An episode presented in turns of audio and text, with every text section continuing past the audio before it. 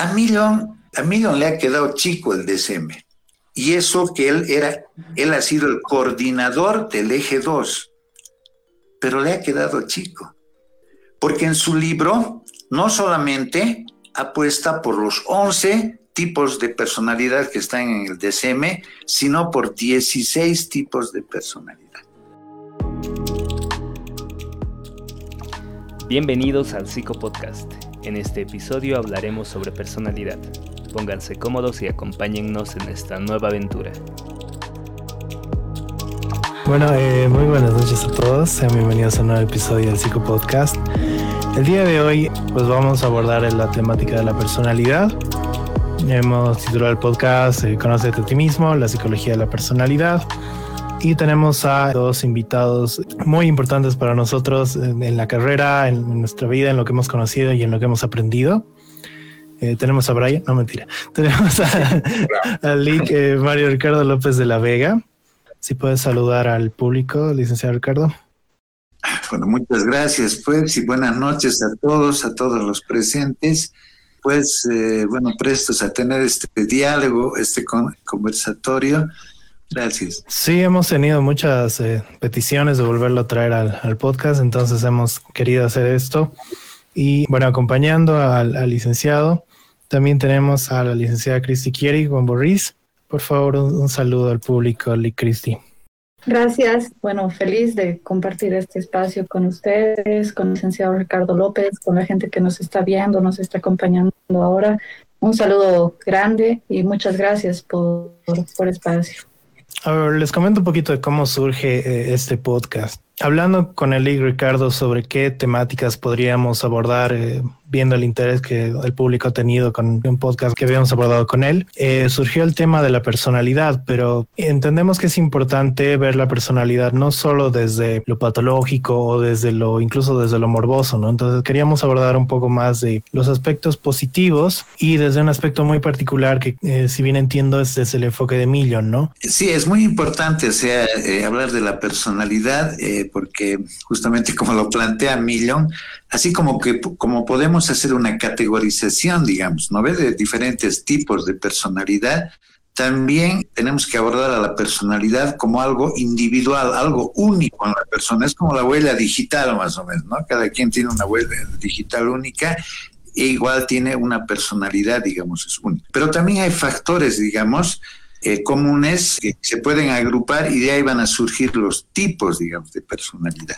Eh, Millon justamente, desde su visión integrativa, lo que hace es eh, fusionar ambos enfoques, ¿no? a través de lo que él llama un método nomotético que tiene que ver ya con la categorización, digamos, de, es decir, características comunes que podemos englobarlas, digamos, en, en diferentes tipos pero a su vez también él aborda a través del método ideográfico que es la individualidad, es decir, no perder de vista de que esa persona con la que estamos tratando, es decir, además de que tenga un perfil, una personalidad ya eh, definida, también es, es un ser único, tiene experiencias únicas, tiene características que lo hacen ser único, único e irrepetible además, ¿no? Entonces es importante cuando tratamos con, ya sea con un paciente o con personas, es decir, que estamos tratando con un ser único. Esto es muy importante, ¿no? Entonces, lo que hace Millón es, abordar desde ambos enfoques para tener una comprensión mucho más cabal de lo que es eh, la personalidad. Por si acaso, para los que o sea, tal vez se pregunta cómo se puede formar una teoría de la personalidad o incluso decimos con qué autoridad, digamos, Millón eh, dice es que estas son las categorías. Eh, para cualquier teoría, no solo la que maneja Millón, también hay otras que utilizan este método, es que primero se genera, digamos, una idea. O sea, yo con mi experiencia o con lo que he visto, eh, genero una categorización vaga que vendría a ser como, digamos, una teoría general de qué es lo que cómo podríamos clasificar las diferentes, los diferentes tipos de personalidades. Consecuentemente a esto, esta teoría se intenta demostrar a través de evidencia, ¿no? De estudios, de trabajos y cuando ya se genera esa evidencia es como que se vuelve a aplicar al lado práctico. A partir de esas categorías vamos a aplicarlo a, las personas que hay, ¿no? Se ha hecho lo mismo con, em, Y aquí la diferencia con otras teorías. Si bien entiendo, creo que Millon lo ha hecho mucho más clínico en su aplicación. O sea, él como eh, ha, visto un montón de pacientes y a partir de eso ha hecho sus categorizaciones con la evidencia. Mientras que hay otras teorías, por ejemplo, la de los grandes cinco, que lo hace eh, lingüísticamente. O sea, ellos han agarrado adjetivos que se utilizan en los diferentes idiomas del mundo y los han clasificado y los han condensado para que sean lo suficientemente diferentes unos de otros. Y eso es bien importante porque los conceptos que tú manejas tienen que ser lo suficientemente diferentes unos de otros para que encajen eh, toda la información que ellos recibían, ¿no? Entonces, Lee Chris, si nos puede hablar qué es lo que viene después de, este, de esta fase de ver toda esa categorización y cómo, cómo se la utiliza, cómo lo utilizan los clínicos, cómo lo utilizan los psicólogos. Ya. Bueno, primero creo que es bien importante que entendamos, ¿no? Cómo, cómo se desarrolla, en qué contexto, digamos, se desarrolla eh, la personalidad, ¿no? Eh, hablamos, digamos, de personalidad desde lo que es la condición humana, ¿no? Desde la filosofía, desde, desde la filosofía existencial, ¿no? Ya desde Heidegger, que eh, las preguntas existenciales, ¿no? De, que tenemos todos como, seres humanos, las situaciones que nos atraviesan en, la vida y cómo nosotros las recibimos, cómo nosotros en nuestra particularidad eh, vamos asimilando, digamos, los acontecimientos de la vida. Entonces, la, personalidad eh, hace, para esta construcción, digamos, que hace Millón, que hace un recorrido desde la máscara de los griegos, ¿no? del teatro, que se usaba la máscara y tenían, las máscaras tenían, como no había micrófonos en eso, tenían un, un hueco, digamos, que amplificaba la voz. Entonces viene de ahí, de persona y personare, ¿no? Que es el sonare, justamente, o sea, el, el proyecto fuera. Entonces tiene mucho que ver con lo que nosotros proyectamos, pero a su vez no solo lo que proyectamos, sino lo que nosotros recibimos, que tiene que ver también con el temperamento y tiene que ver con el carácter, ¿no? Que el temperamento es la parte más biológica eh, y el carácter la parte más adquirida en, el, en el bagaje de nuestra experiencia y en el cómo nos relacionamos y cómo recibimos las cosas de la vida, ¿no ve? Entonces tiene que ver con eso y preguntas y Millón lo que, lo que hace es recoger varias teorías eh, para construir una teoría integradora, como decía el licenciado Ricardo López, que hace un recorrido desde el psicoanálisis, desde lo cognitivo, lo conductual. Entonces eh, hace una división de la personalidad en procesos estructurales y atributos funcionales, o perdón, procesos funcionales y atributos estructurales, donde vemos desde los mecanismos de defensa que utilizan las, las diferentes prioridades, ¿no? Tiene mm, los mecanismos de defensa, la, la organización intrapsíquica, eh, la presentación conductual, o sea, no solamente lo que nosotros percibimos, sino también cómo nos perciben los otros, ¿no? Cómo nos perciben las demás personas, porque también es muy importante la construcción social, ¿no? Para, para nuestra personalidad, tiene que ver también con lo cultural y con nuestras relaciones, ¿no?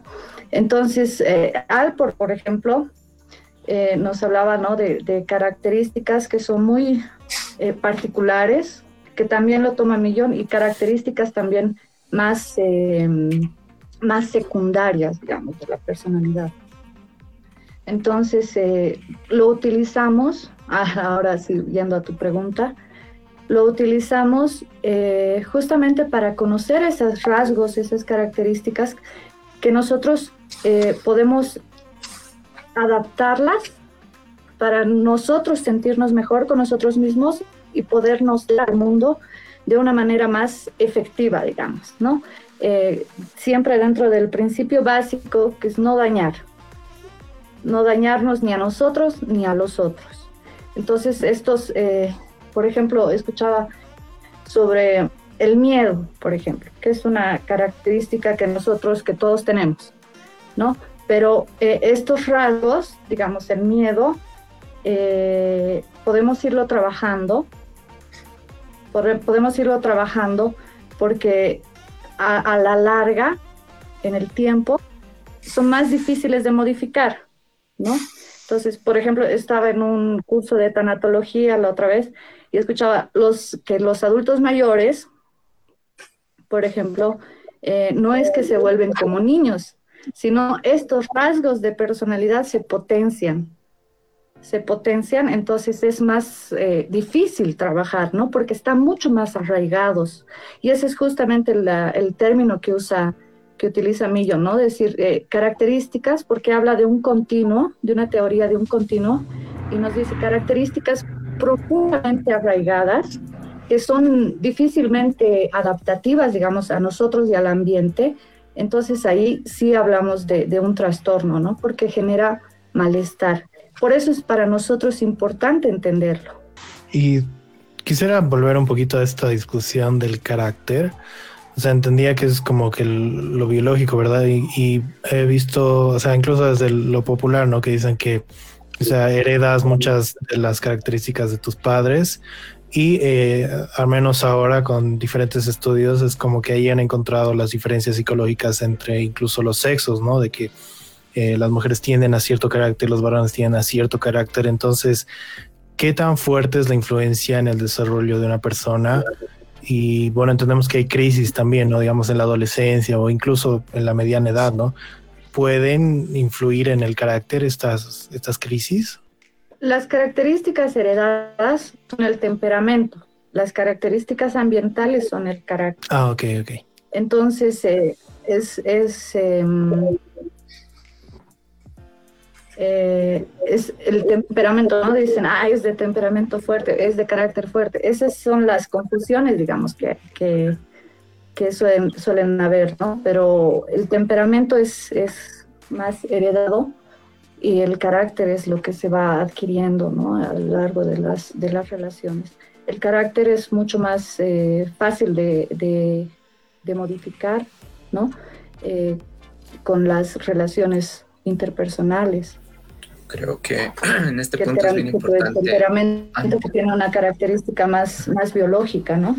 Sí, no, que se parece mucho, eh, perdón por interrumpir Leslie Christie, se parece mucho a lo que nos había hablado eh, Leslie Fiorella, una psicóloga que nos vio también en el episodio de suicidio, eh, el tema de la teoría biosocial, de cómo interactúan eh, los factores biológicos, el temperamento, ¿no? el desarrollo del sistema nervioso, la vulnerabilidad a las emociones, que evidentemente en las categorías de personalidad de Millon, por, mencionar una que es el trastorno limítrofe, estas personas tienen mayor vulnerabilidad emocional, reactividad frente a las emociones pero esta vulnerabilidad no se tiende a presentar o a consolidar si es que no tenemos el ambiente necesario, que ahí sería ya lo que mencionaba Lali Christie, el carácter, las interacciones con el medio, ¿no?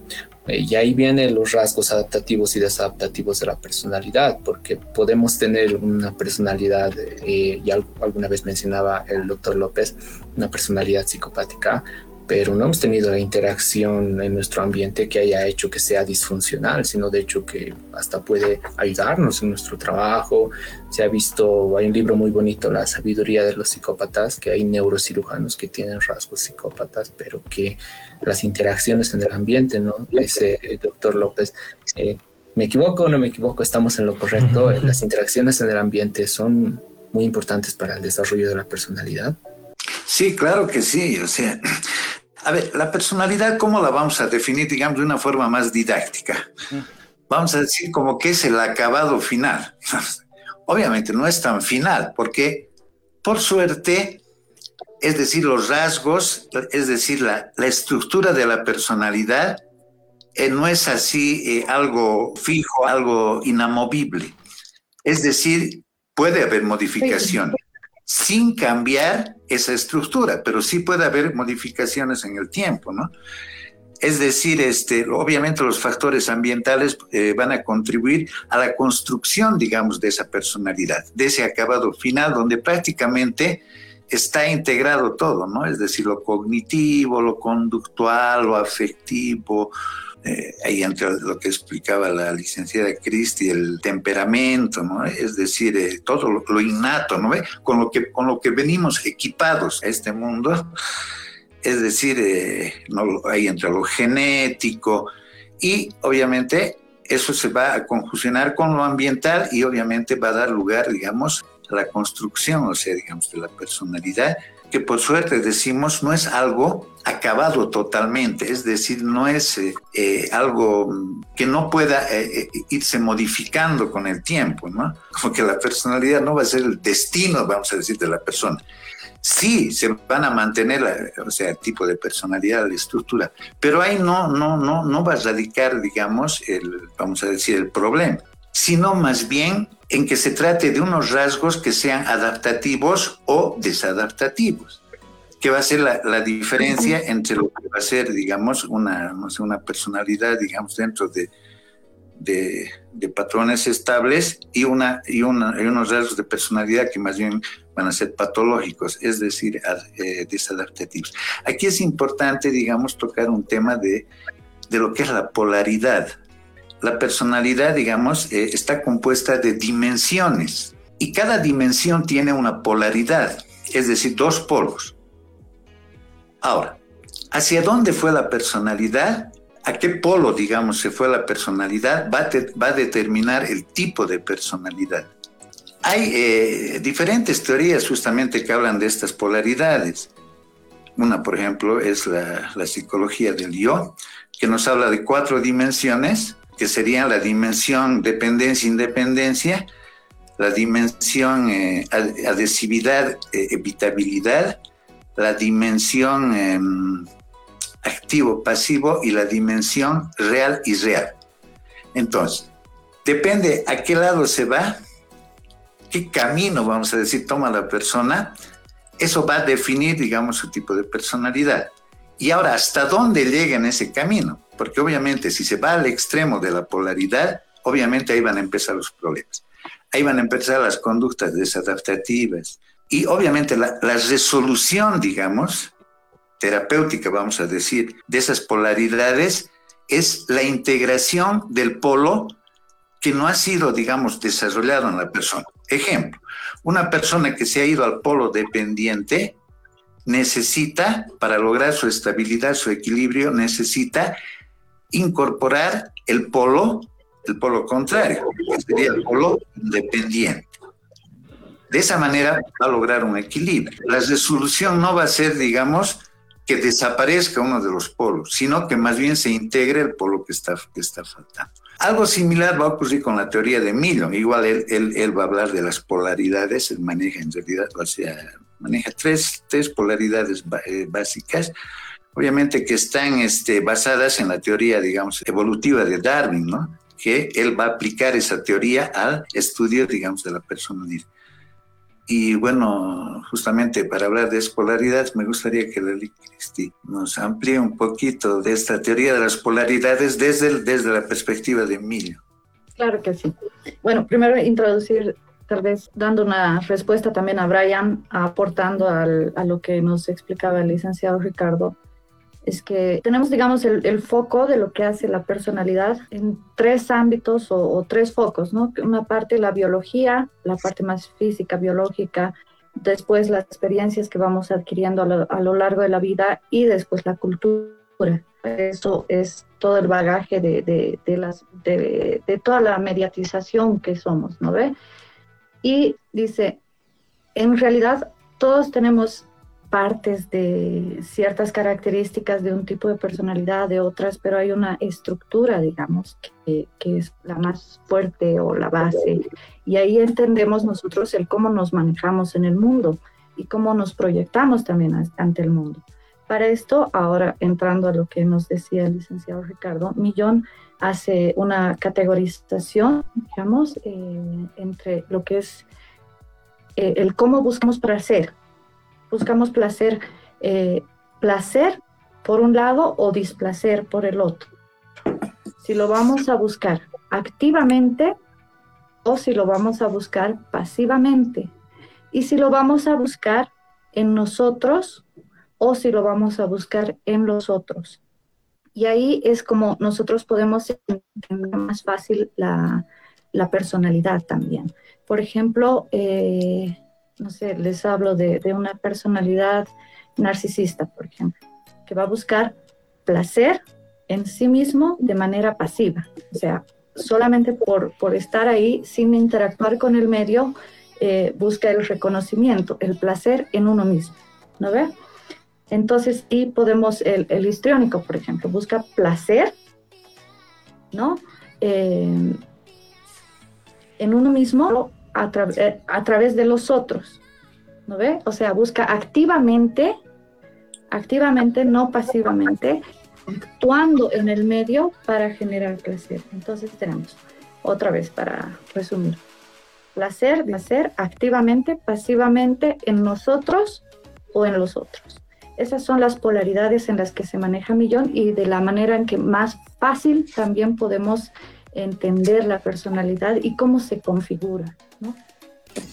Están los otros, está el placer, displacer, y está activamente, lo vamos a buscar activamente o vamos a, a actuar pasivamente. Una pregunta, hemos hablado de conductas adaptativas, desadaptativas, bueno, eh, de personalidades en sí, eh, adaptativas que son un poco más allá de la conducta, ¿no? Van un poco más allá de la conducta.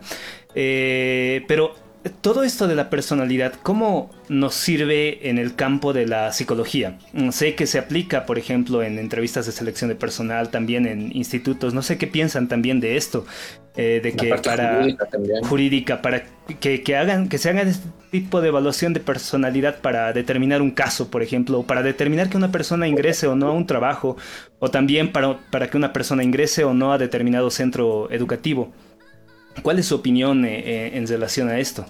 Bueno, el, el, comportamiento es parte, ¿no? O sea, parte de lo que es la personalidad. Estamos, eh, cómo pensamos, cómo sentimos, cómo actuamos, cómo nos comportamos, cómo nos relacionamos, ¿no ve? Y cómo es nuestro, nuestro, nuestro mundo intrapsíquico también, ¿no? Entonces, es importante y se realiza esta evaluación porque nos permite eh, rescatar características. Por ejemplo, eh, no sé, si tomas el, el MCM, eh, que es el, el, de trastornos de personalidad de Millón, que bueno, esta prueba se, se utiliza más poblaciones clínicas, pero si tomas el MIPS, ¿no? que es el de estilos de personalidad, eh, te va a decir, por ejemplo, las personas que tienen una puntuación alta en tal característica tienden a relacionarse así, a presentarse así conductualmente, tienden a, a tener eh, pensamientos más catastróficos, pensamientos más positivos, o sea, te da una, una radiografía, si quieres, uh -huh. eh, de lo esperado en esas características de la persona. Entonces, eh, es como, y, y, también cada una de estas pruebas tiene sus índices de validez y confiabilidad, ¿no? Claro. Entonces, eh, te dan ciertos indicadores. Si bien, eh, y, y, Millon dice, ¿no? O sea, cuando hablamos de personalidad, eh, podemos verlo como, un conjunto, digamos, ¿no? Pero si nos acercamos más, vamos a ver características muy particulares, muy particulares de, de la persona, justamente. Entonces, eh, te permite conocer, anticipar. Justamente nosotros hacemos ciencia, hacer esto, psicología, para poder eh, predecir, ¿no? Para poder predecir ciertas conductas, para poder anticiparnos, para poder eh, ver qué cosas fomentar para, para poder relacionarnos mejor con los otros, para tener mejores relaciones interpersonales, para tener tranquilidad también con nosotros mismos en nuestro mundo intrapsíquico, ¿no? Eh, no, no generar conflicto, porque, por ejemplo, algo que tenemos unas, unos debates muy interesantes con el licenciado Ricardo. Entonces, eh, en uno de esos debates decíamos, ¿no? Mm, entra, por ejemplo, cuando nosotros entramos en conflicto, cuando no hay coherencia entre lo que pensamos y lo que, y lo que hacemos, ¿no? Entonces nos genera un conflicto a nosotros, decir, ay, pero yo no quiero hacer esto, pero bueno, lo tengo que hacer. Y, y te genera así preguntas y, y, y, te va dando vueltas en la cabeza y eso nos pasa a las personas, ¿no ve? La disonancia cognitiva. este estudio de la personalidad, ajá, exacto, exacto, perfecto. Este estudio entonces nos permite predecir, predecir, nos permite también mejorar a nosotros, ¿no? Como personas, un proceso de autoconocimiento, si quieres, eh, para saber qué cosas puedo potenciar, qué cosas puedo trabajar para desarrollarme mejor en el mundo, para desarrollarme mejor yo como persona en paz y feliz, que eso es lo que queremos, ¿no? Para ilustrar un poquito, o sea, qué tan importante es el estudio de la personalidad desde la psicología en, algo más, eh, digamos, tangible.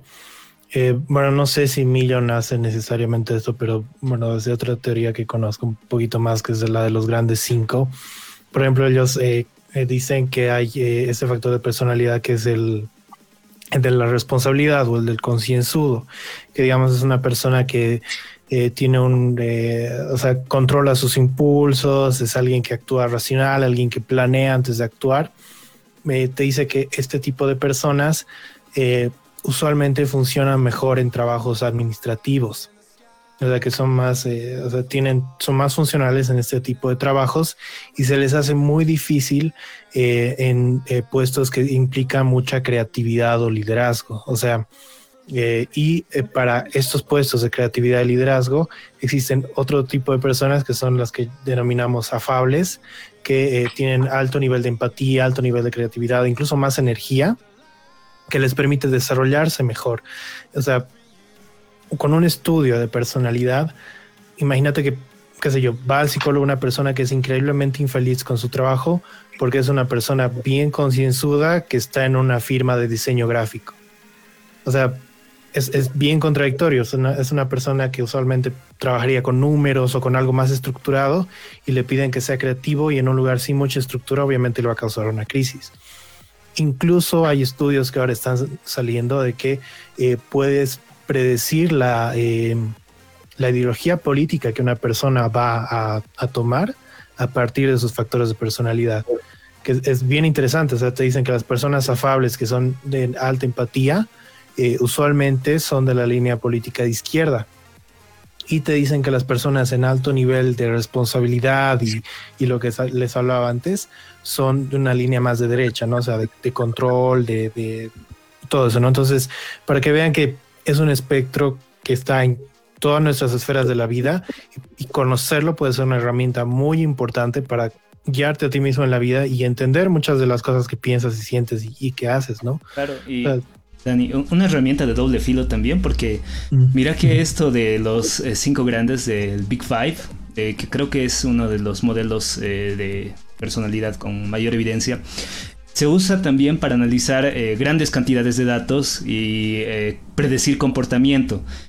Google lo utiliza, Facebook lo utiliza y justamente había este escándalo de Cambridge Analytica en el que han utilizado este modelo de los cinco grandes para justamente lo que decías, influir en eh, la decisión política que tenía cada persona. Esto de perfilar la personalidad es eh, una herramienta bastante útil. Se usa también en empresas con eh, UBA, User Behavioral Analysis, para predecir si un empleado podría incurrir en determinada conducta que le perjudicaría a la empresa. Y hay softwares, o sea, todo esto nos está superando, creo que también un poco como comentario, manera de comentario, nos está superando a los psicólogos que hemos postulado estas teorías, hemos eh, trabajado todo el modelado eh, de, la teoría y hay personas, bueno, empresas eh, que ya lo están llevando a cabo con Big Data, con análisis de datos, con eh, inteligencia artificial para analizar grandes cantidades de datos e influir, e influir en el comportamiento de compra, en el comportamiento de, eh, en el comportamiento electoral y, eh, la cuestión está ahí ¿qué, implicación ética tiene todo esto. Es, es, tan efectivo también la, parte de Million, ¿no? no sé si Million, Million se puede usar, los test de Million se pueden usar para hacer ese tipo de inferencias. Eh, he planteado muchas dudas, muchas cosas. No sé qué piensan nuestros invitados. No, está bien. Eh, Me he ido por las damas. Eh. no, justamente yo he dado un curso del BFQ. No lo conozco muy bien, lo conozco muy bien esa teoría y, obviamente he dado todo un curso que duró un mes, que incluso lo publiqué y todo. Eh, y justamente una de las herramientas, digamos, más efectivas de esta teoría es, es, es, es el BFQ. A propósito, el que lo trajo aquí, a nuestro medio, fue pues el doctor Bismarck Pinto, porque prácticamente mm, no era conocida, digamos, en nuestro medio, ¿no? Esa teoría. Y él hizo pues su maestría justamente en burnout, eh, eh, hizo su maestría, eh, es un enfoque correlacional entre burnout y personalidad, digamos, en, en enfermeras, en nuestro contexto. Como ustedes sabrán, las enfermeras, digamos, es un trabajo muy estresante y ahora con el COVID debe más aún.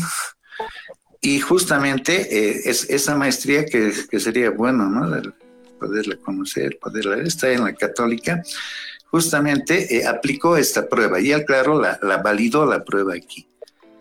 Ese es un gran aporte que el doctor Pinto justamente ha hecho, digamos, ¿no? para, para la psicología en nuestro medio. Claro, el Big habla de las, las cinco dimensiones, cada dimensión está compuesta de dos dimensiones y obviamente la, la, prueba permite cuantificar. Claro, cuando es un modelo dimensional estamos hablando de algo cuantitativo. Y sí, es como ustedes justamente estaban diciendo que se lo puede aplicar a la teoría, aunque la prueba, digamos, específicamente, por lo menos eh, la evidencia que se tiene es en aplicaciones clínicas en eh, aplicaciones del área educativa y del área eh, organizacional. Justamente lo que preguntaba hace rato de para ver, digamos, eh, selección de personal, ¿no? Es decir, como decía la licenciada Cristi, es decir, de poder estas pruebas, digamos, estos resultados nos, van a permitir pronosticar ¿no? el, el, desempeño, el desenvolvimiento de la persona, digamos, en ese trabajo. ¿no? Eh, como todo, digamos, los extremos son patológicos. Cuando el puntaje, digamos, en el BFQ sale bajo, obviamente está indicando una patología. O si sale muy alto, digamos, igualmente. ¿No? Entonces, este, lo interesante, digamos, de, los resultados, o sea, de lo que puede mostrar la prueba, es que no solamente va a mostrar la parte, digamos, eh, patológica, vamos a decir, o, la parte de las debilidades de la personalidad, sino también va a mostrar las potencialidades de la personalidad, las fortalezas que tiene esa personalidad. Y no nos olvidemos, por ejemplo, aplicado a la clínica, que el, aliado, digamos, eh, el mejor aliado para trabajar una, una psicopatología son la alianza con los núcleos sanos del paciente. Entonces, muy importante que podamos identificar esos núcleos sanos que tiene el paciente, esas fortalezas, para poder con ellas trabajar la parte, digamos, que está deficitaria, digamos, de la, personalidad. Entonces, sí, es, es, es, es, un, es una teoría muy, muy interesante, muy que, que evalúa la personalidad, digamos, eh, en eh, prácticamente en, toda su dimensión, ya sea en su dimensión deficitaria o también en su en, todo su potencial, ¿no? Y entonces eso va a permitir, por ejemplo, en el área organizacional, ¿no ve? Eh, poder hacer, digamos, pronósticos del rendimiento que va a tener la persona, digamos, en, en, determinado puesto, ¿no? Determinada labor. Ahora lo que ustedes comentan del área política, digamos, interesante, ¿no? Esos son, imagino, nuevas, eh, nuevas eh, investigaciones, digamos, que se están haciendo justamente en, en, en, esa área. O sea, es una teoría que sí puede abarcar, digamos, diferentes, diferentes ámbitos, digamos, ¿no? Ámbitos de, eh, o áreas de, de aplicación. Perfecto, muy bien. Sí, incluso es bien. Dani, ya. bueno, quería pasar ya. Eh, tenemos una pregunta de Andrés Segales que nos dice: ¿Podría darnos algunas características comunes en las personas con personalidad histriónica? Bueno, eh, tal vez hay algunas personas que no están muy familiarizados con esos tipos de personalidad, con los términos histrionismo, antisocial, bla, bla, bla. Entonces, creo que ya sería un buen momento para introducirnos a esos términos y a lo que venimos, ¿no? De que cuáles son las cosas positivas de esos términos que tal vez nacen de algún lugar más, más patológico o algún lugar más clínico, pero eh, hemos venido para resaltar un poco más el, valor de estos, ¿no? Entonces, eh, si nos pueden hablar un poquito de ello. En la personalidad histriónica vamos a, ver justamente en estas polaridades, ¿no? Busca placer activamente, ¿no? En, eh, los otros. O sea, eh, va a buscar, dicho de una manera muy simple, llamar la atención. Ahí va a sentir el refuerzo, digamos, a, su, a, su, a lo que busca, ¿no? Al placer de sentirse el centro de atención, de sentir que, es atractivo, que es alegre, que es eh, amigable, que es sociable, que es extravertido, que puede, que, que está muy alegre, ¿no? Entonces, eh, yo diría, digamos, dentro de las características positivas, es justamente esa facilidad que tiene para el manejo escénico, por ejemplo, ¿no? Para hablar, desarrollarse con las personas, eh, porque busca justamente activamente eh, llamar la atención. ¿no? Ahora, el problema surge cuando todo, cuando ya el polo, ¿no ves? Cuando está extrapolado eh, y todo el tiempo requiere eso, ¿no? Pero pero esa es, digamos, una característica positiva. No sé, Ricardo, si, si quieres aportar algo. Eh, sí, justamente sí hemos entrado un poquito a hablar de tipología, eh, a ver, los tipos, digamos, de personalidad. Eh, aquí es importante, digamos, eh, abordarlo desde Millon. bueno, como ustedes ya conocen, Millon ha escrito un libro que se llama Trastornos de la Personalidad más allá del DSM-4. Eh, no hay que olvidar que Millon ha sido el que, el que, uno de los creadores del sistema multiaxial del DCM. Y obviamente el sistema multiaxial es eh, la evaluación diagnóstica, digamos, de diferentes, eh, a través de diferentes ejes. Es decir, que permite, por un lado, diagnosticar el trastorno clínico, no puede ser, por ejemplo, un trastorno depresivo mayor, permite identificar el eje, en el eje 2 el tipo de personalidad, el tipo, ya sea si es que hay un trastorno, identificar un trastorno o rasgos de personalidad, que para mí es muy importante, es decir, la, la correlación que haya entre el trastorno clínico y la personalidad. Porque lo que dice él, la forma de manifestarse de ese trastorno clínico, eh, va a estar determinada por, por el estilo de personalidad que tenga la persona, por esas características particulares, digamos, de la persona y, de su tipo de personalidad, que va a ser la que va a, eh, va a, expresarse, digamos, en, ese trastorno. Para mí es determinante esto. ¿sí? Por eso él continuamente está hablando de lo, de lo multiaxial. ¿Por qué? Porque todo tiene que estar relacionado con todo. Sabemos que en el DSM-5 prácticamente ya no entra lo multiaxial, ya se ha vuelto uniaxial, ¿no ve?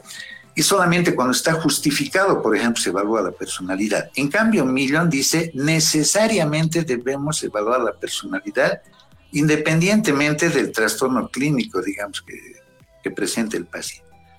Pero además está el eje 3, que si es de, ya sea de descartar o de identificar un problema médico, y el eje 4, que es el estrés psicosocial, es decir, identificar de forma específica el, psicoestresor que, que, puede haber sido el desencadenante, digamos, del trastorno. Y finalmente está eh, el eje 5, que es la evaluación, digamos, eh, del funcionamiento global, global del, del paciente. A Millon, a Millon le ha quedado chico el DSM. Y eso que él era, él ha sido el coordinador del eje 2, pero le ha quedado chico. Porque en su libro no solamente apuesta por los 11 tipos de personalidad que están en el DCM, sino por 16 tipos de personalidad, que los categoriza en cuatro grupos. Es una categoría de cuatro grupos y justamente eh, mm, hay ciertas características comunes, ¿no ve? De, ciertos tipos que los engloba, digamos, dentro de un grupo. Por ejemplo, personalidades, digamos, con problemas interpersonales, ¿no? Hay otro grupo, digamos, que, es el más grave, que son personalidades em, con déficit eh, estructural. Eh, y así tienen, ¿no ves? Su, propia clasificación, digamos, de, los diferentes tipos, em, que, obviamente que enriquece más la teoría, digamos, de la personalidad. Es decir, eh, va más allá de los 11 tipos, digamos, del, del DCM eh, en, el cual él ha participado como coordinador, digamos, justamente del, eje 2, pero justamente su teoría eh, eh, la ha ido ampliando. Entonces aparecen nuevas personalidades, por ejemplo, la personalidad sádica, la personalidad masoquista, la personalidad negativista, ¿no ve? que no están en el DCM y también las otras que están, digamos, en el DCM. Entonces, como que taxonómicamente es, mucho más rica la, eh, esta, eh, la, teoría de Millon, pero no solamente porque han aumentado tipos de personalidad, sino porque estudia la personalidad desde diferentes ámbitos eh, de funcionamiento de la, personalidad. Tal vez para volver un poco a, lo que es la pregunta de estos rasgos de histrionismo, creo que lo más cercano que he encontrado, o sea, desde otras teorías que sería, una vez más, los grandes psico, creo que sería la extraversión. Y, o sea, personas que tienen ese rasgo de personalidad, por ejemplo, eh, pues, creo que, o sea, las distinciones más básicas que han hecho todas las teorías de personalidad desde su historia es como que lo primero ha sido lo introvertido y lo, y, y la extraversión, o sea, y son las personas que no se sienten agotadas de estar en contacto social, que más bien se disfrutan ese contacto social. Y la investigación ha mostrado que muchas de estas personas tienen éxito, por ejemplo, en posiciones de liderazgo, en posiciones más creativas, incluso son muy buenos en ventas. Puede ser que, digamos, si tú vas a la carrera de administración de empresas, encuentres a un montón de personas con factores de extraversión o incluso estereonismo altos, ¿no? Entonces, eh, bueno, vemos que Millón eh, no, no sé si por el tiempo que tenemos alcancemos a cubrir las 16, pero podremos cubrir estas cuatro esferas que nos mencionan. ¿A cuál pertenecería este histrionismo y cuáles son las características que tiene este grupo en el que también se encuentra el histrionismo? Eh, bueno, Emilio, digamos, ¿cómo va a plantear la personalidad? Todos los tipos de personalidad desde diferentes ámbitos, ¿no? Lo que decía anteriormente. Uno de esos ámbitos es, por ejemplo, la conducta observable. En la personalidad histriónica, por ejemplo, es, es muy notorio ese, ¿no ve? Es decir, la conducta que, que, muestras. Es decir, a veces podemos definirla a una persona y decir, escucha, es red sociable, tal, ¿no ve? O el no ve es así bien eh, canchero, decimos, ¿no? Utilizando nuestros términos y claro, estamos hablando del ámbito de la conducta observable. Ese es un ámbito.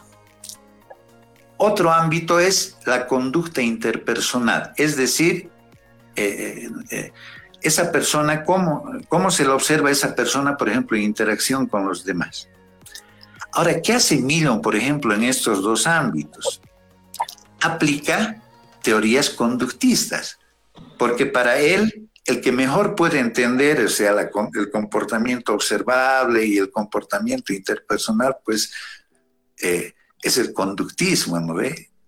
Eh, eh, ellos son, pues, es su, terreno, su territorio de ellos. ¿Qué mejor que ellos, para, qué mejor que, esa teoría para poder este, describir, ¿no?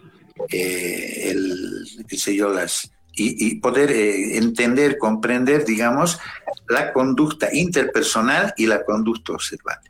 Pero Milo no solamente se queda en esa visión digamos, eh, eh, desde el conductismo, sino que también está el ámbito cognitivo. Y en el ámbito cognitivo, obviamente, ¿quién, ¿quiénes son la autoridad para hablar de cognición? Los cognitivos. Entonces, él recurre a los teóricos cognitivos para explicar, es decir, lo que él denomina el ámbito del estilo cognitivo.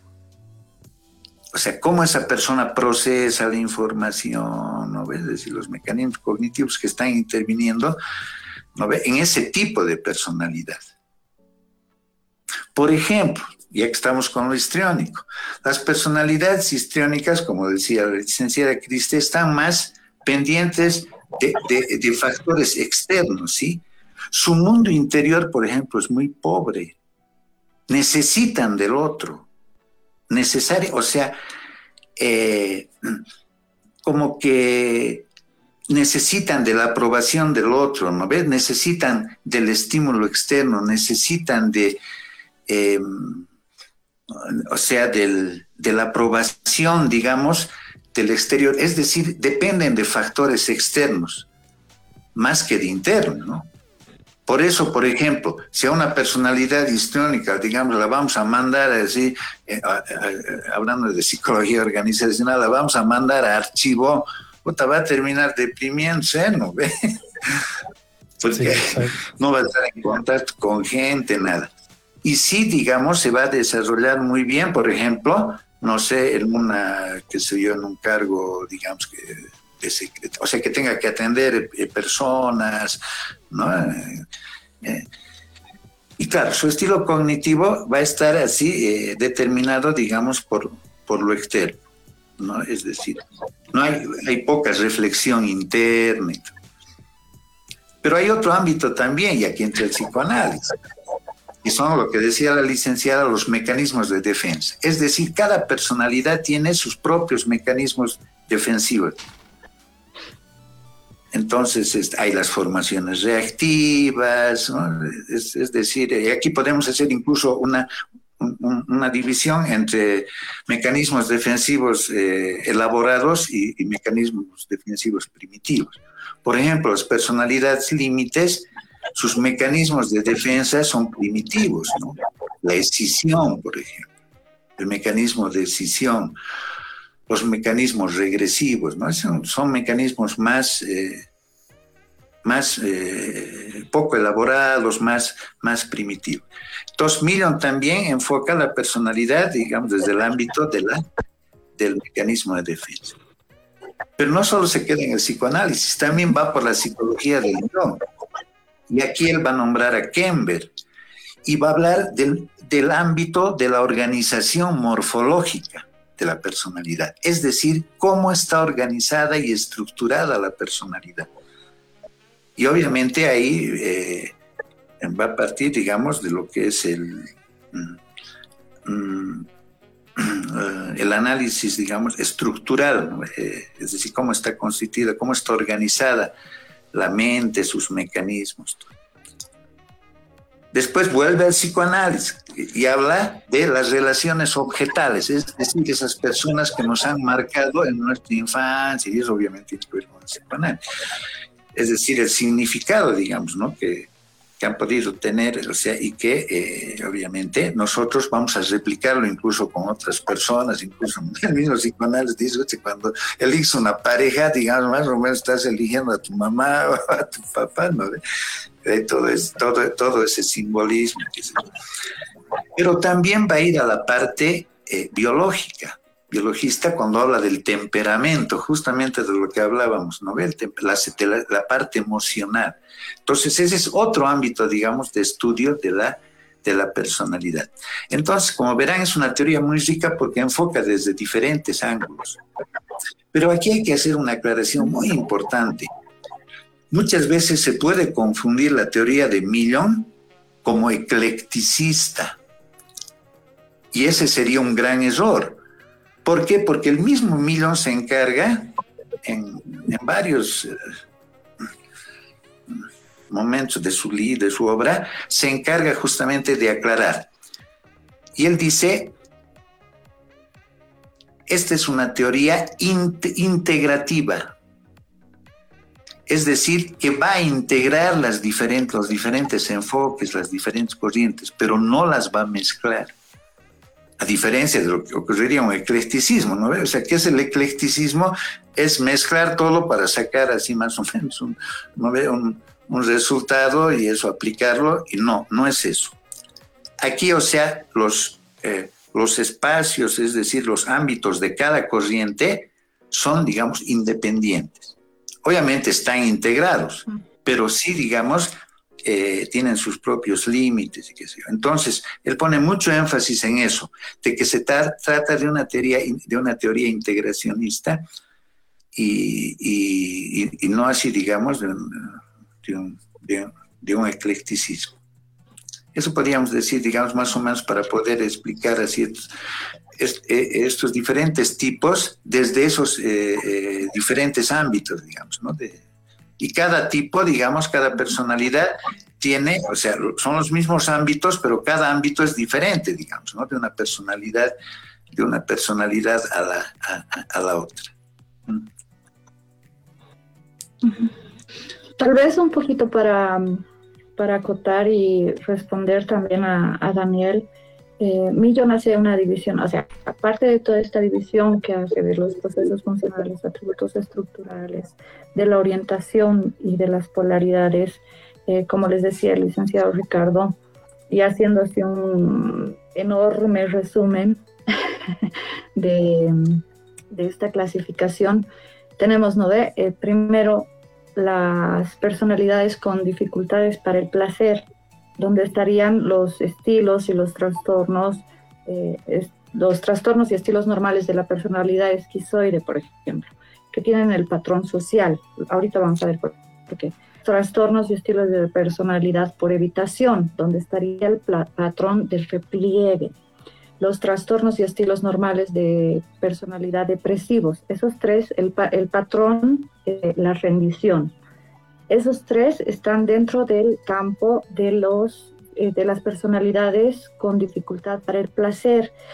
Eh, estas personalidades tienden al, aislamiento, por ejemplo. ¿no? Millon dice, tienen una gravedad leve, moderada, justamente debido al aislamiento y a, los, y a la desvinculación que tiene de los sistemas de apoyo externos, o sea, de, amigos de la sociedad, sistemas de apoyo externos, ¿no eh, suelen tener muy pocos canales sublimatorios también.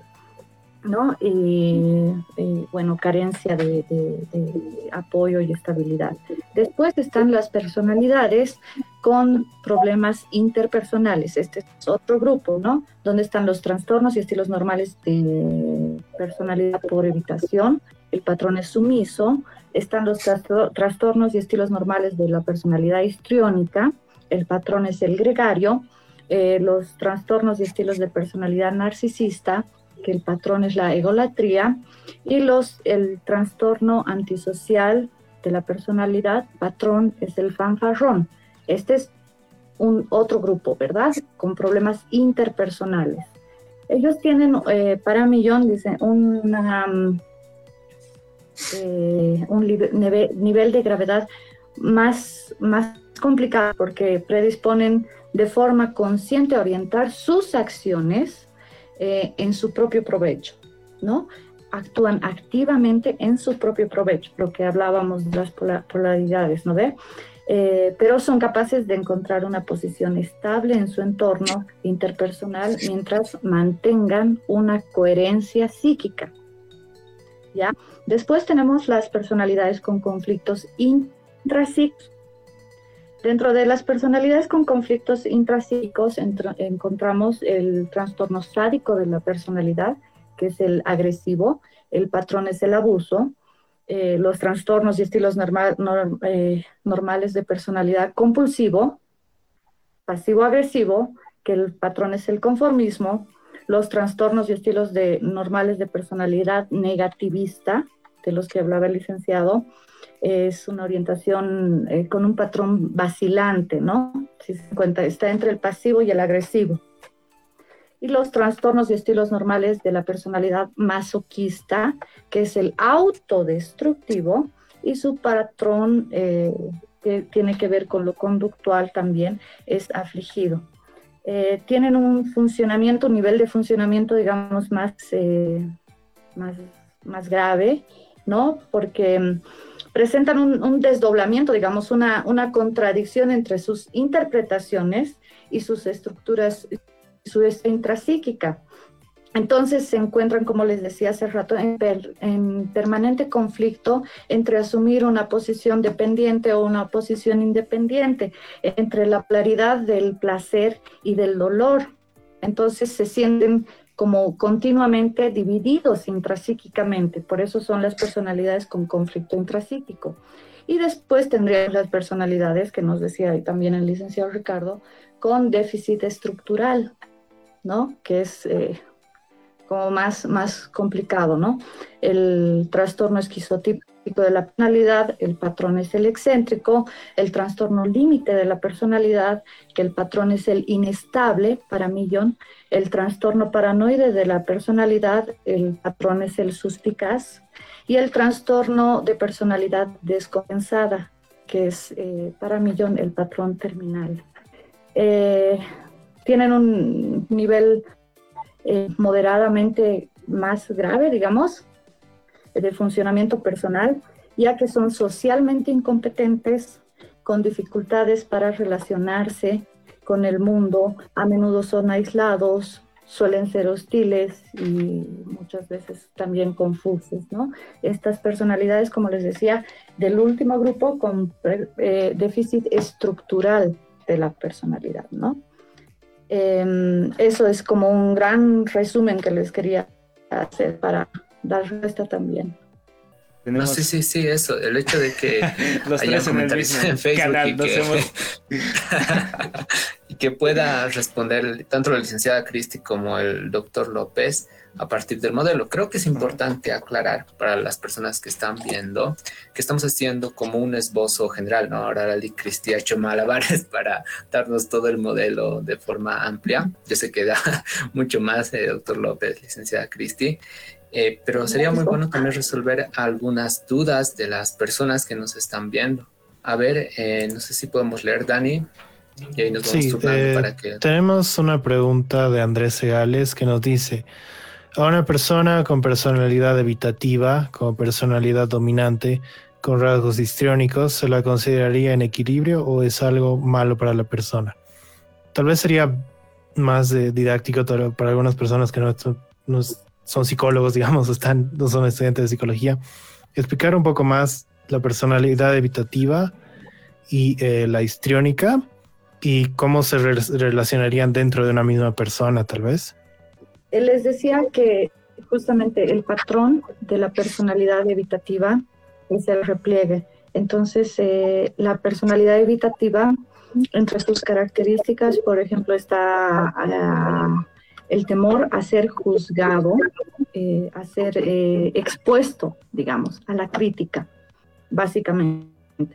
Entonces, se retira, evita, por eso es su patrón es el repliegue, se retira no, no, no se refiere a equilibrar las polaridades, digamos, de tener una personalidad, equipararla con otra personalidad, sino equiparar las polaridades dentro eh, o incluir las polaridades dentro del, de la misma personalidad, ¿me entienden? O sea, por ejemplo, eh, dicho de una manera muy simple, muy común para la, la gente, eh, sería, por ejemplo, salir de la zona de confort, ¿no? Entonces, integrar. Entonces, una personalidad evitativa puede integrar la, polaridad, ¿no ve? Eh, de, en sí mismo, interactuando con otros. Ahí se, se equipara, digamos, se, equilibra la polaridad saliendo de esa zona, exponiéndose a tener contacto, eh, a dar una charla, por ejemplo, ¿no? Yo evitativa, Ricardo evitativo, nosotros hablando con ustedes ante el público, dando cátedra, de alguna forma eh, luchamos con nuestras polaridades, ¿no? Eh, salimos de nuestra zona de confort incluimos la parte de la extraversión, ¿no? Del, hablar en público, del decir ya, Puede que haya gente que me critique, puede ser que haya gente que le guste lo que estoy hablando, pero aquí estoy, voy a dar lo mejor de mí, hoy voy a hablar. ¿Me entiendes? En eso consiste. No es equipararla con otro tipo de personalidad, sino dentro de tus mismas características. No sé si, si, si doy respuesta. O si Ricardo eh, también quiere. Más o menos eh, lo que digamos yo he entendido más o menos de la pregunta. ¿Qué pasa si dos, son, dos perfiles son tan, eh, tan contradictorios, ¿no ve? Una personalidad evitativa y una personalidad. Creo que en ese sentido más o menos venía, ¿no? Es decir, por un lado es, una, es extrovertida la persona, ¿no? pero por otro lado, digamos, es lo contrario ¿no? como que es evitativa, tímida, lo que decimos. Eh,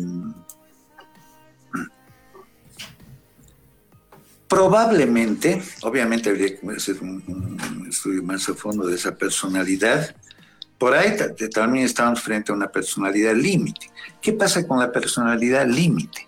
En algunos momentos puede ser muy extrovertida, puede ser muy expansiva, uh, ¿no? Y por otros momentos puede ser más bien así, muy, eh, muy evitativa, sobre todo ¿no? cuando se sienten frustradas, cuando caen en estados depresivos, eh, puede más bien mostrarse de forma totalmente diferente de la que se mostraba. Justamente el mecanismo, el mecanismo de defensa de la personalidad límite es la escisión, es decir, la separación de esas formas diferentes de ser pero que sí se intercalan, digamos, en una persona. En un momento está de una forma, en otro momento está, es, es, está de otra. Entonces, cuando se evalúa a la persona, la persona, digamos, si se le pregunta, ¿no? A ver, más o menos, eh, defínase cómo es usted. Entonces la persona dice, no, hay veces que yo, uh, soy muy sociable, uh, estoy, me encanta estar con gente, uh, ya hablo fuerte, ya no soy muy soy muy, mm, nada tímido. Pero hay otras veces que no tengo ganas de hablar con nadie, claro. Entonces, nos haría, o sea, si la persona se define de esa manera, ¿no? Nos haría sospechar, por lo menos, que por ahí estamos ante, ante una personalidad límite. Justamente se caracteriza por esa inestabilidad y por esos cambios, ¿no ve? Cambios extremos, digamos, entre una forma de, digamos, de, ser y, otra forma de ser. Eh, justamente, eh, ¿no ve? Ese bamboleo entre un extremo y el otro es lo que, lo que más le genera, digamos, eh, eh, conflicto y lo que define, ¿no ve? Lo que decía la licenciada, una personalidad, digamos, inestable. Hay otra. Sí, como última pregunta también tenemos, ay, perdón, ¿podrían profundizar por favor la límite? sí, ya, la, bueno, ya que estaba hablando de los límites, que he entrado en este Sí, la característica central de la personalidad límite es la inestabilidad, ¿sí? En diferentes esferas, vamos a decir. Una es la, la inestabilidad de la identidad. Es decir, la persona en un momento cree que es Superman, más o menos, y en otros momentos cree que es la sombra de la cola del, de, su, de su mascota. Es decir, va de un extremo al otro, ¿sí? De lo que cree, de lo, o sea, tiene que ver con la identidad, de lo que cree que puede lograr, de lo que cree que, que puede, ¿no ve? Eh, alcanzar en la vida y qué sé yo. Así como hay una inestabilidad también, digamos, de la identidad, también hay una inestabilidad de las emociones, una, inestabilidad emocional. Es más, muy pronto va a cambiar el nombre de, la personalidad límite, ya no va a ser personalidad límite, ya va a ser personalidad, eh, eh, eh, trastorno de personalidad de desregulación emocional tipo límite, creo que le van a llamar, como que va a cambiar de nombre. Es decir, se va a poner mucho énfasis en la inestabilidad emocional.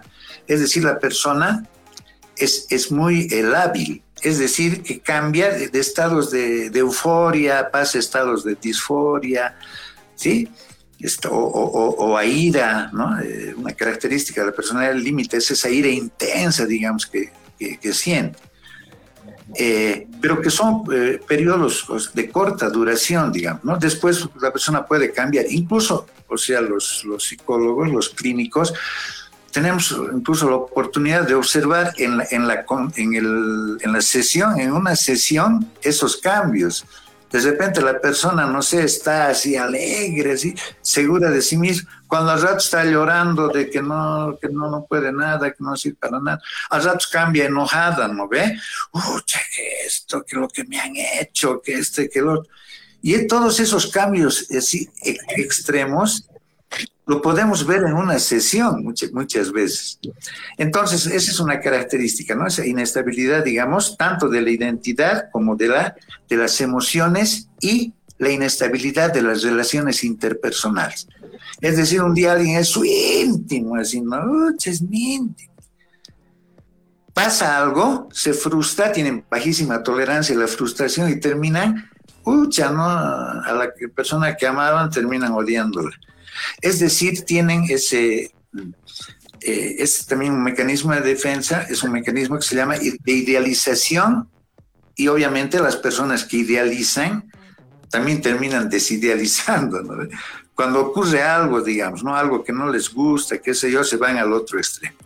Y obviamente sus relaciones interpersonales pues, no son duraderas, sus relaciones de pareja, ni qué hablar, ¿no ves? Es decir, son eh, si, si, son duraderas, así, digamos, son relaciones muy conflictivas, justamente, es, es como una montaña rusa, la, eh, creo que eso mejor describe a la personalidad el limítrofe, que es como una montaña rusa, ¿no? Con subidas, bajadas. Entonces, este, eh, sí, esas serían, digamos, las características, ¿no? Otra también característica, y dentro de lo que les explicaba al principio, de la teoría de la psicología del yo, que habla de las polaridades, la ubicaríamos a, eh, la personalidad límite en, los polos dependiente y real. Es decir, son personas muy dependientes, pero su manera de, ¿no ve?, de, eh, de funcionar en su dependencia es, es, es así caótica. Por eso tiene, digamos, el, otro polo que es el polo ideal. Y no por nada, digamos, puede la persona llegar a psicotizarse, digamos, ¿no? Cuando hay un psicoestresor muy, muy fuerte, digamos, el que está enfrentando a la persona, si como no tiene mecanismos resilientes, entonces la persona puede entrar en tal grado de conflicto que le puede llevar, digamos, a un, a un estado psicótico, es decir, a hacer un brote psicótico. Pero este brote psicótico es, son brotes breves que pueden durar, como dice la teoría, desde horas hasta días, digamos. Después remiten sin necesidad de medicación. ¿Por qué? Porque justamente hay un lado que le denominamos neurótico. Justamente el término limítrofe viene de que está al medio entre lo neurótico y lo psicótico. Lo neurótico es el buen contacto con la realidad y lo psicótico es, ese contacto débil. Como está al medio, es decir, puede, digamos, ante, ante un psicoestresor, puede, eh, puede hacer un, brote psicótico, pero sus mismos mecanismos neuróticos van a hacer que la persona se recupere, incluso sin necesidad, digamos, de, de, medicación. Mm, básicamente serían, digamos, las características eh, eh, principales, digamos, de ese tipo de personalidad es una de las personalidades más complejas de trabajar, ¿no? En la clínica actual, y Cristi, y el doctor López. Es uno de los más complejos porque son personas eh, bastante inestables. Eh, yendo más hacia el trabajo con este tipo de personas, yo sé que ahora hemos dado generalidades sobre las, algunos tipos de personalidad, eh, pero acá hay una pregunta interesante que nos plantea Joy Bravo. Nos dice, buenas noches. ¿Cómo se logra el equilibrio entre ambas polaridades? Porque habían hablado de que se mueve en varias polaridades este, este tipo de personalidades, siendo placer, displacer, etcétera, etcétera, eh, a nivel psicoterapéutico. Y yendo un poco más, eh, ampliando esta pregunta, ¿este modelo es compatible con, según las técnicas, lo podemos usar como base para trabajar? ¿Es un buen pie para empezar en un proceso terapéutico? Em, ¿Cómo lo ven ustedes en, su trabajo? ¿no? Porque ambos son clínicos, de Cristi y doctor López. Eh, justamente lo que les decía hace rato, ¿no? Eh, se trata de integrar la, la, polaridad que no está presente. O sea, puede ser, digamos, que esté polarizado en placer o que esté polarizado en displacer. Entonces es integrar la polaridad que no está presente. Obviamente nosotros tenemos eh, técnicas que las hemos ido desarrollando en años, ¿no? Para ir integrando técnicas. Lo que les decía, eh, eh, simple, así es, por ejemplo, puedes hacer un proceso de, de, sensibilización sistemática, puedes hacer que la persona salga de su zona de confort. Nosotros como acompañantes, ¿no? Como, como terapeutas acompañamos el proceso ¿no? De que, de que la persona pueda integrar la otra polaridad para equilibrarse. ¿No ve? Entonces, esa es básicamente la, la, respuesta. hemos, Entonces, esto quiere decirle, Cristi, que el modelo es compatible con, por ejemplo, técnicas cognitivo-conductuales o técnicas puramente conductuales o psicodinámicas. Entonces, eso ya depende de cada clínico, de su orientación. Entonces, eh, no sé, doctor López, usted diría que es Siga, siga, siga, Sí, totalmente, totalmente. Justamente por lo que te permite que ser, ser un modelo integrador, ¿no? Eh, te permite también eh, diferentes técnicas que también estábamos pensando con el Ricardo, justamente hacer otro curso específicamente de las técnicas para, para trabajar las polaridades desde varios enfoques, ¿no? Entonces, eh, es, es, es, pues hermoso este, este modelo, este modelo tan integrador, ¿no? Entonces puedes eh, trabajarlo desde la cognitivo-conductual, o sea, depende que, cuál es el fondo de, de, lo que quieres llegar, las características que tiene esa personalidad, su entorno también, ¿no? Por eh, el, el entorno, la familia, eh, su, su, grupo de pares, todo eso que, te da referencias de cómo, qué es lo que tienes que trabajar, desde qué lado hay que trabajar, ¿verdad? Claro, em, y doctor López, creo que ampliando esto, algo, algo que mencionaba el doctor López era que este modelo de millón era tanto nomotético, que tiene que ver con lo más general, e ideográfico. Entonces, eh, aquí en, los psicoterapéuticos sería más ideográfico, ¿no? Más individual, eh, doctor López. Eh, sí, pero también, digamos, lo, nomotético, es decir, hay, hay ciertas características que son propias, digamos, de, de ese tipo de personalidad. Ahora, lo interesante de Millon, digamos, que al, estudiar a la personalidad, eh, al evaluarla desde diferentes ámbitos, vamos a poder identificar dónde están los déficits de la persona. Ejemplo, si hay un déficit, digamos, a nivel cognitivo, em, entonces el abordaje obviamente va a ser cognitivo. ¿No ves? Es decir, eh, no sé, ahí hemos identificado distorsiones cognitivas, y a ver, no sé, ideas de sobregeneralización, inferencias arbitrarias en el paciente, y eso es lo que le está generando el conflicto emocional, básicamente. Entonces, la intervención va a ser a ese nivel. Si identificamos más a nivel, digamos, comportamental, no ve a nivel conductual, es decir, utilizaremos técnicas, digamos, de modificación de conducta.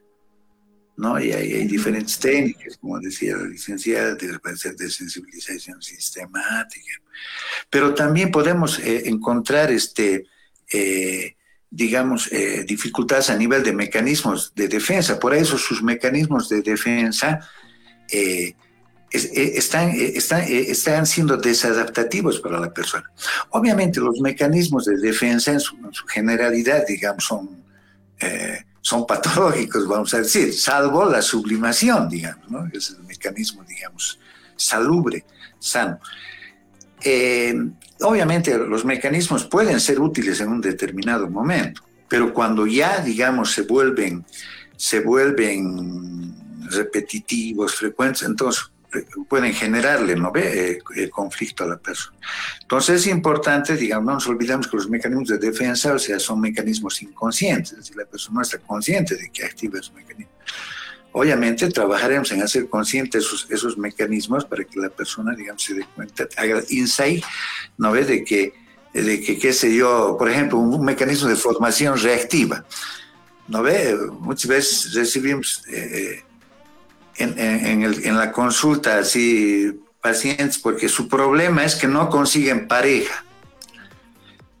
No sé qué me pasa, pero así parece que, parece que soy el, eh, no sé, el, cook, se escapan de mí, no sé, ya sea mujer, sea hombre.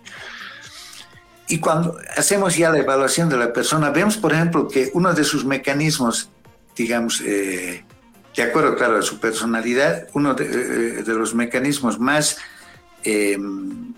activos en la persona es el de formación reactiva. Entonces, cuando se le acerca a alguien, ya nos podemos imaginar. Incluso alguien que le guste.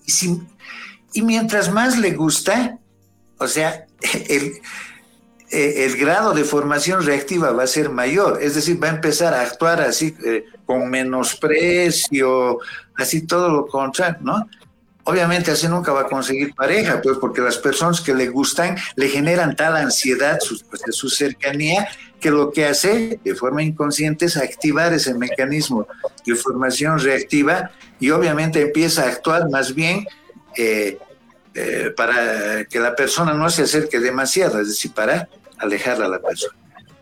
Una vez identificado ese mecanismo, obviamente se lo trabajará para hacerlo consciente y que la persona cambie, o sea, empiece a tome conciencia de, esa, de, ese, de ese mecanismo para que eh, eh, lo vaya, ¿no ve? Para que, eh, y, o sea, y, reconozca que es, este, es, su defensa ante la ansiedad que le está generando la presencia del otro.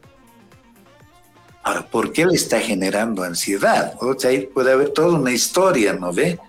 Y obviamente el, psicoanálisis, digamos, puede dar respuestas, digamos, ¿no? En, en, su caso. Es decir, eh, o sea, con esto de los ámbitos va a permitir identificar, digamos, de forma específica dónde más o menos está, está ubicado el, problema, el conflicto, para ver desde qué enfoque eh, eh, trabajar.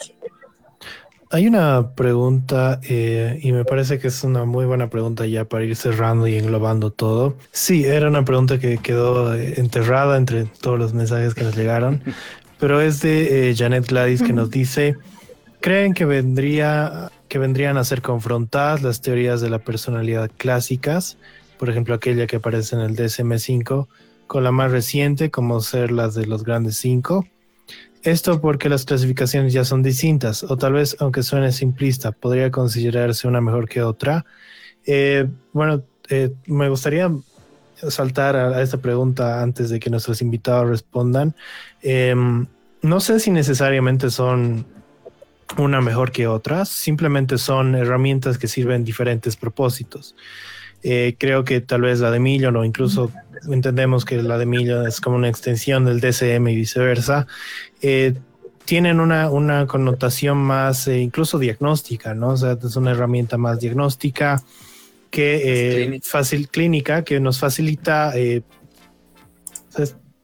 categorizar estos fenómenos para un diagnóstico y un tratamiento, ¿no? Mientras que tal vez la de las grandes cinco intenta hacer algo más con más científica, más pragmática en ese sentido, ¿no? Entonces posiblemente en el futuro existan nuevas teorías de personalidad y bueno, en lo que es, ciencia precisamente, digamos, una teoría puede ser, digamos, mejor que otra cuando eh, logra absorber las que ya existen e integrarlas en una, en una nueva cosa. Y algo que me parece muy importante que han mencionado nuestros invitados es precisamente que es las teorías como la de Millon o incluso otras, eh, tienen que estar atentos a que sean, puede ser integrativas, pero no eclécticas. Eh, ¿Qué es lo que pasaba en investigación cuando decían que se aplicaban modelos eclécticos. O sea, eclecticismo hablamos de tomo un modelo de aquí, tomo una herramienta de aquí, tomo un concepto de aquí y eso intento aplicar a un paciente, digamos. Estos serán mucho menos efectivos que modelos que se mantenían solo en una línea, digamos. ¿Por qué era esto? Porque, digamos, muchas personas que van a, terapia o van a alguna intervención con problemas de personalidad, precisamente lo que necesitan es una estructura. Entonces es como que si tú traes un eclecticismo, le estás dando todo lo contrario, una estructura, ¿no? Le estás dando muchas ideas y lo puedes llegar a desestabilizarlo mucho más. Entonces, eh, el, el, modelo Million, que sea algo más integrativo, o sea, que introduzca elementos diferentes, pero en no llegando a ese eclecticismo, creo que es un modelo bastante importante y eh, yo creo que el curso va a estar así muy bueno. Entonces, ¿qué, piensan de esta? O no es que hay una pelea entre teorías o, qué es lo que piensan. Sí, em, bien, eh, eh, una de las características del modelo de Millón, y aquí vamos a ver, a utilizar la teoría de los cinco grandes, o sea, en la, en, la teoría de los cinco grandes hay una dimensión que se llama apertura mental. ¿Qué quiere decir esta dimensión? Tiene dos subdimensiones, una es la apertura a la cultura y la apertura a la experiencia. Y Millón de alguna manera va a activar ese, esa dimensión, digamos, en, los clínicos que eh, deseen, digamos, este, eh, conocer esta, esta teoría, conocer este enfoque. ¿Por qué? Porque no se, circunscribe, se circunscribe a, una a un determinado enfoque, ¿sí? Es decir, eh, si no, eh, son diferentes los enfoques, digamos, que van a permitir el, estudio de la personalidad justamente a partir de estos ámbitos de, los que comentábamos.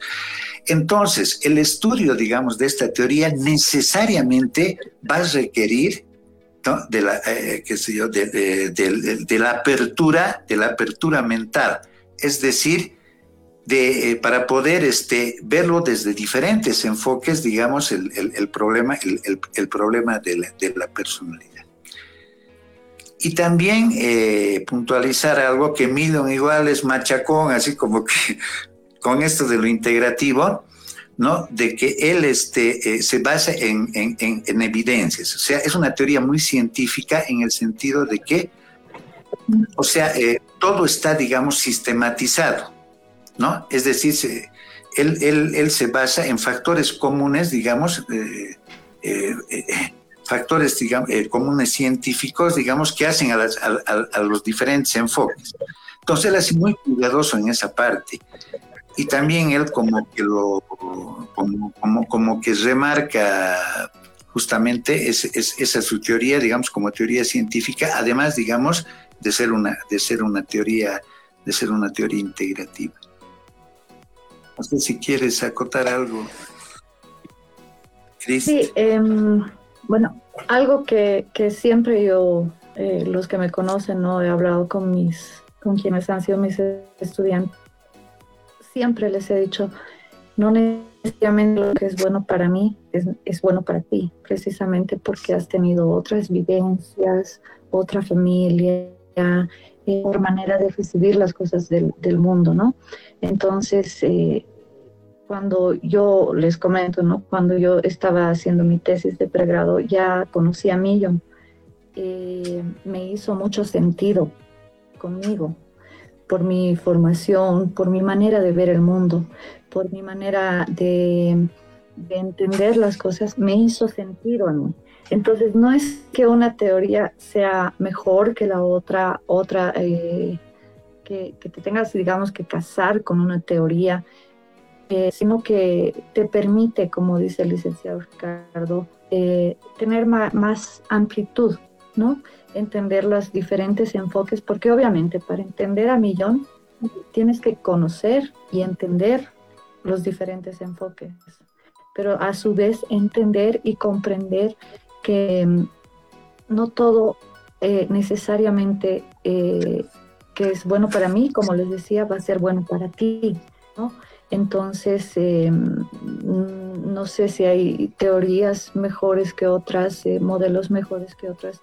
De hecho, Millón lo que hace es justamente intentar recoger todos estos estudios, todo este bagaje, Uf, si vieran eh, todo el recorrido que hace para la construcción, desde lo que menos se, se imagina, ¿no? Y, y, lo toma, ¿no? Lo toma de una manera integral para el beneficio de las personas, ¿no? De los clínicos y obviamente nosotros como clínicos al servicio de la gente, de las personas que vienen a consultarnos, ¿no?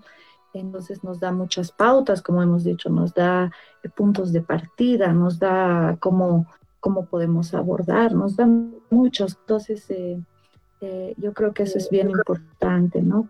No es que algo sea mejor que otro, de hecho él mismo lo dice, ¿no? Pero es un enfoque que te permite esa amplitud, que te permite esa integralidad, ¿no? Conocer, conocer, incluso, ¿cómo puedo yo eh, partir o opinar de algo que desconozco, ¿no? Si lo desconozco. Entonces te da como, como un recorrido obligatorio para conocer las diferentes corrientes que tenemos en la psicología, en la psicología clínica. Y, es hermoso, la verdad, bueno, a mí me hace mucho sentido, al licenciado López también le hace mucho sentido y por eso nos hemos encontrado acá de eso, ¿no? Muchas gracias por quedarse hasta este momento, hasta esta hora. Eh, son las por la paciencia. once y media ya casi. gracias por la paciencia y esperamos que les haya gustado el episodio que hemos tenido hoy día. Gracias, Cristi, gracias, eh, doctor López. Eh, realmente se han dado un tiempo de muy, muy dedicado a explicar muy, muy bien todo, por lo menos un poco de lo que es Millón y ha estado bastante bonito. Muchas gracias. No, las gracias, a ustedes, pues realmente, y felicitarles por esta gran iniciativa que, eh, que, han tenido, o sea, de transmitir esto, ¿no? Es decir, es un, es un emprendimiento social lo que ustedes están haciendo y realmente los felicito, los felicito chicos, ¿no? Es algo muy, muy, muy positivo, muy, eh, y algo muy necesario para la sociedad, es decir, ahora más que nunca, con esto que estamos viviendo, con esta pandemia, es realmente un gran aporte de ustedes. Mil felicidades y muchas gracias por, por eh, habernos dado este espacio. Gracias. gracias a ustedes, Lee. Y igual, como ya nos hemos visto en el episodio previo, eh, ambos pueden contactarse con nosotros y tocar cualquier tema, ¿no? Incluso los, los, la audiencia, que muchas veces hemos interactuado con misma, gracias por la predisposición. Y espero que Martín auspicie. sí, seguimos esperando el auspicio de Martín. Nuestros primeros auspiciadores son, eh, son justamente el licenciado López y la licenciada Cristi. Ahora esperemos tener más, más auspiciadores. Muchas gracias a todos. Nos vemos el siguiente episodio el próximo viernes a las nueve y media. El próximo viernes. Adiós. Gracias. Gracias, gracias chicos. Felicidades, gracias. Gracias. Gracias. Nos vemos.